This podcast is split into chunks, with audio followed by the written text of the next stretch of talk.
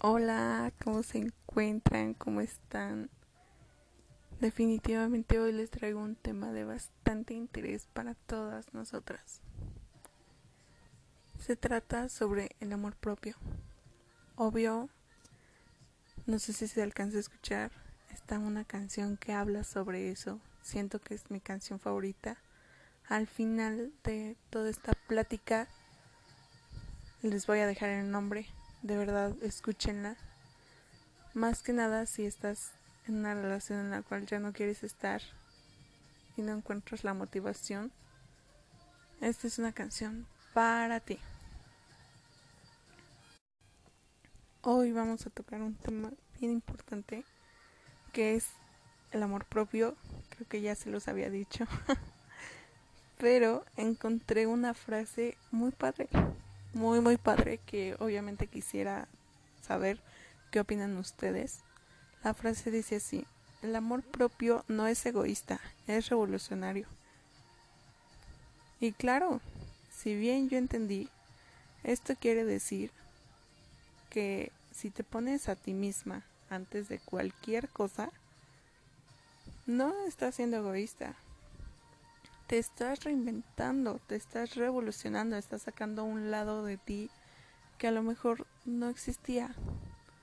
O te estás agarrando más cariño, estás siendo fan de tu cuerpo, de tus ojos. Entonces, siento yo que eso se refiere.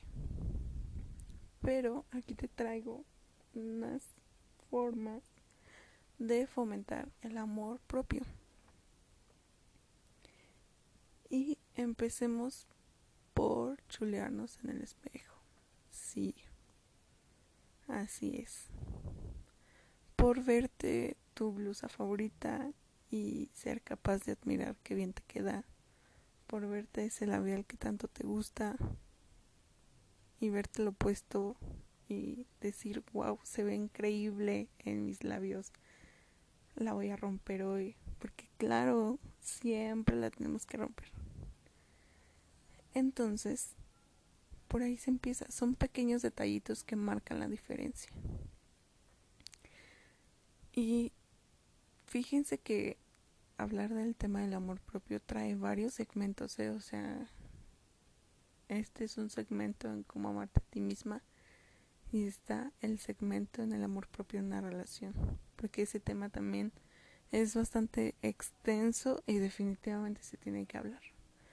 Pero ahí me gustaría traerles invitadas. Entonces, continuemos.